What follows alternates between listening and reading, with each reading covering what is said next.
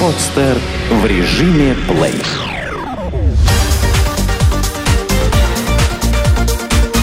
Банк.ру. Информационный дайджест. Как банки занимаются взысканием просроченных долгов?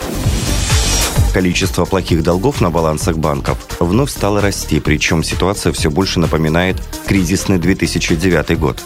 По данным Национального бюро кредитных историй, общая сумма просрочки по кредитам составляет 427,5 миллиардов рублей. Особенно выросли долги по автокредитам и кредитным картам в сравнении с 2009 годом на 22 и 32% соответственно. Кстати, портрет должника по кредитке за последнее время несколько изменился. По данным Sequoia Credit Consolidation, если раньше под описание среднего карточного должника подходил мужчина в возрасте 35 лет, то в апреле 2012 года число неплательщиков мужского и женского пола сравнялось, а средний возраст повысился до 38 лет. Банкиры же не устают повторять должникам, чтобы те в случае трудностей сразу обращались к ним.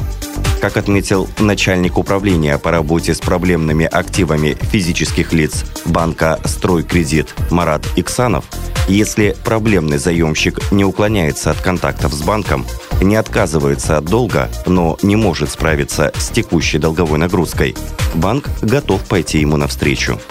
Основной инструмент – реструктуризация долга, которая помогает добиться выполнения сразу нескольких целей. Среди них перевод суды в категорию обслуживаемых, снижение трудозатрат службы взыскания, сохранение заемщикам положительной кредитной истории.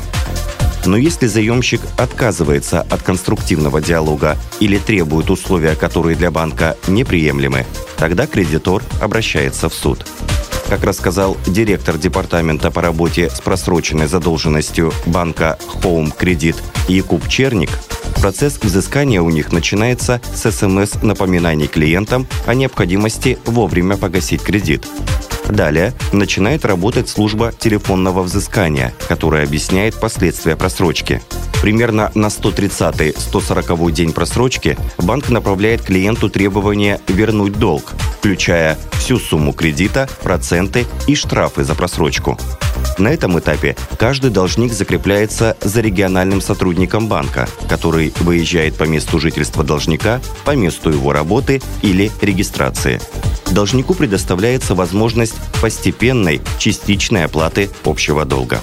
Также банкиры активно развивают систему работы с коллекторами, что позволяет сравнить результаты работы собственных служб и эффективности агентства.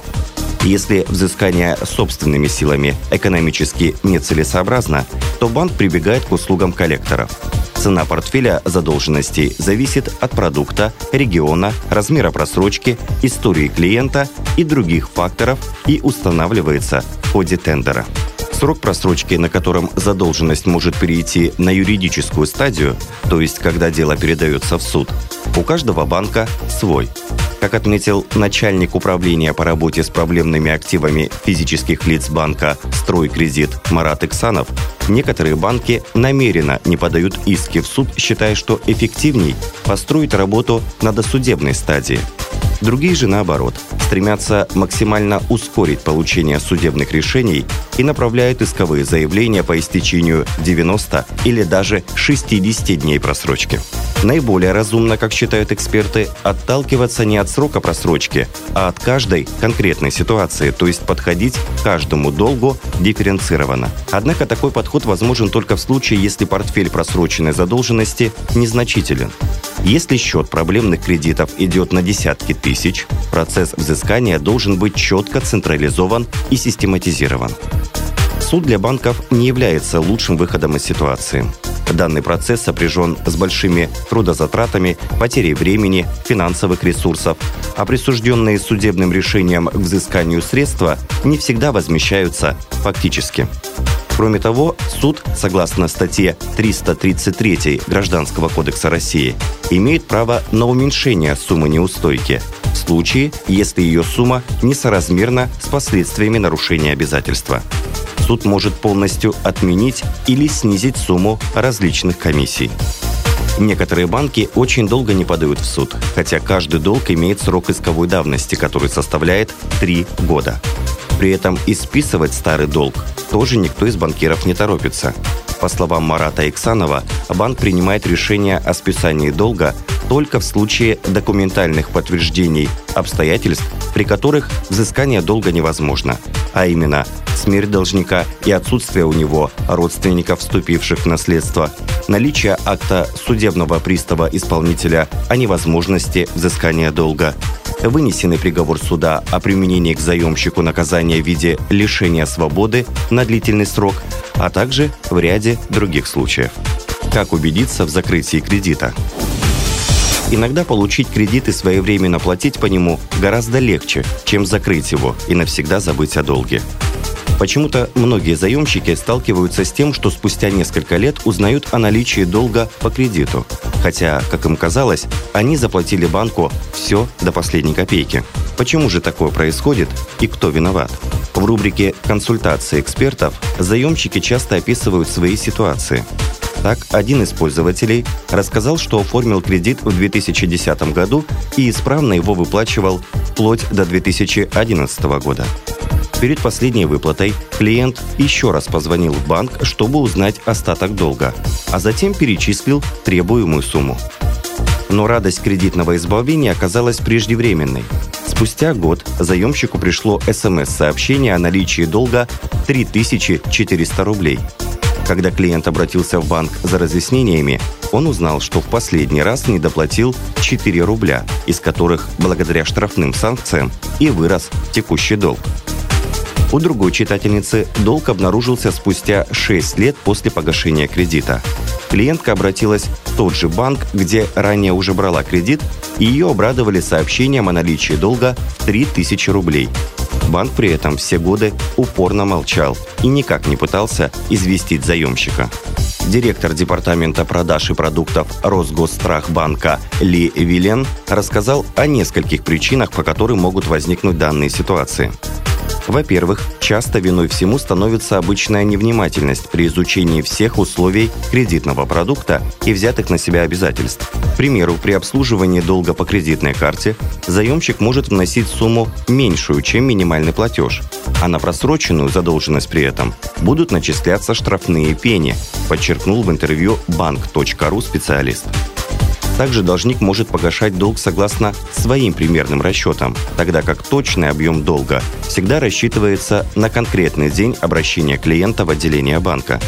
В зависимости от схемы кредитования проценты по кредиту начисляются по-разному, и к той или иной дате погашения сумма может оказаться другой. Таким образом, после примерного погашения займа может остаться минимальный долг, о котором клиент просто не будет знать и который с учетом процентов и пени может дорасти до внушительной суммы. Однако оплошности заемщика в деле полного погашения кредита никак не оправдывают банк, который почему-то не спешит извещать клиента об оставшихся долгах. Может, банкам просто выгодно начислять огромные штрафы на крошечные долги. Как бы там ни было, но статья 404 Гражданского кодекса России возлагает вину и на кредитора за несвоевременное извещение о долге. В частности, там говорится, что суд может уменьшить размер ответственности должника, если кредитор не принял мер к уменьшению убытков. То есть, иными словами, не сообщил клиенту о долге, тем самым способствуя его увеличению. Однако, чтобы не доводить дело до суда, лучше соблюдать простые рекомендации. Директор потребительского кредитования СКБ банка Оксана Севухина отмечает, что большинство банков сейчас пользуются аннуитентными платежами по предлагаемым кредитам, по которым весь период кредитования вы погашаете одну и ту же сумму. Это удобно для запоминания и никогда не запутаешься, какую сумму надо перечислить. Если же вы гасите свой платеж через другие банки, уточняйте заранее, сколько дней будут идти ваши деньги и делайте все заблаговременно. Но и при выборе банка для кредита отдавайте предпочтение тем банкам, у которых есть офис с кассой или собственные терминалы для погашения кредита, рассказала банк.ру эксперт. Ли Вилен из Росгосстрахбанка отметил, что в банке должны выдать подтверждающий закрытие кредита документ. Также перед внесением последнего платежа нужно узнать точную сумму, необходимую для окончательного закрытия кредита.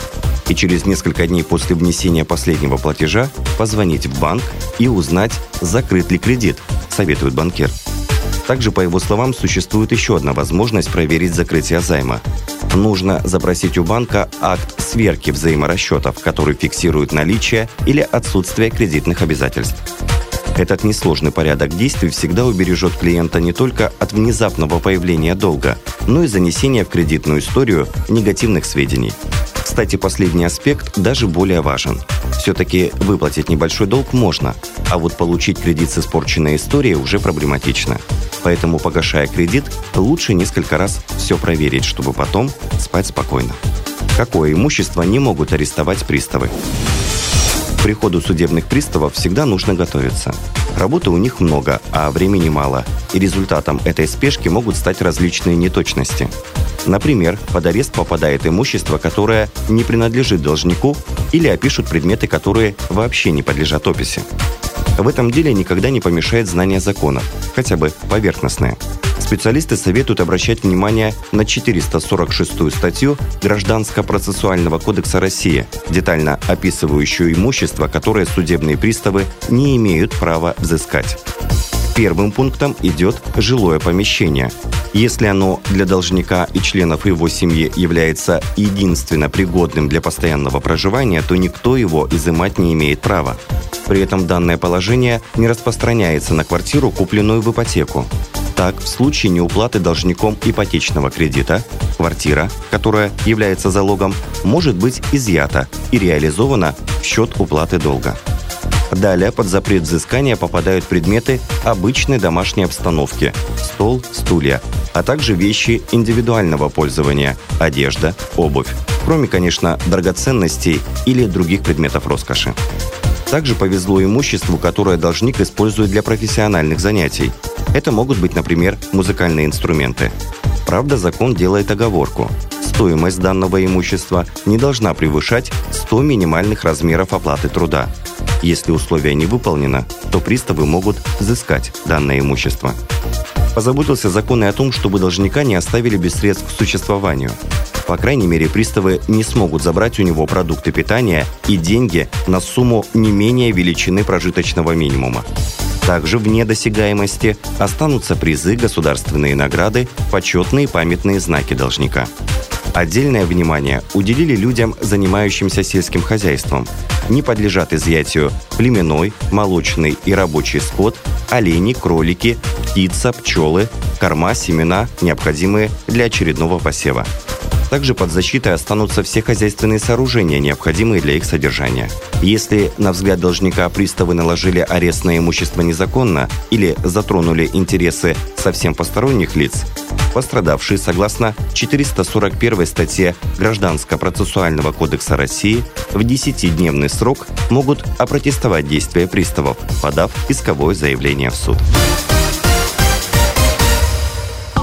Сделано на podster.ru Скачать другие выпуски подкаста вы можете на podster.ru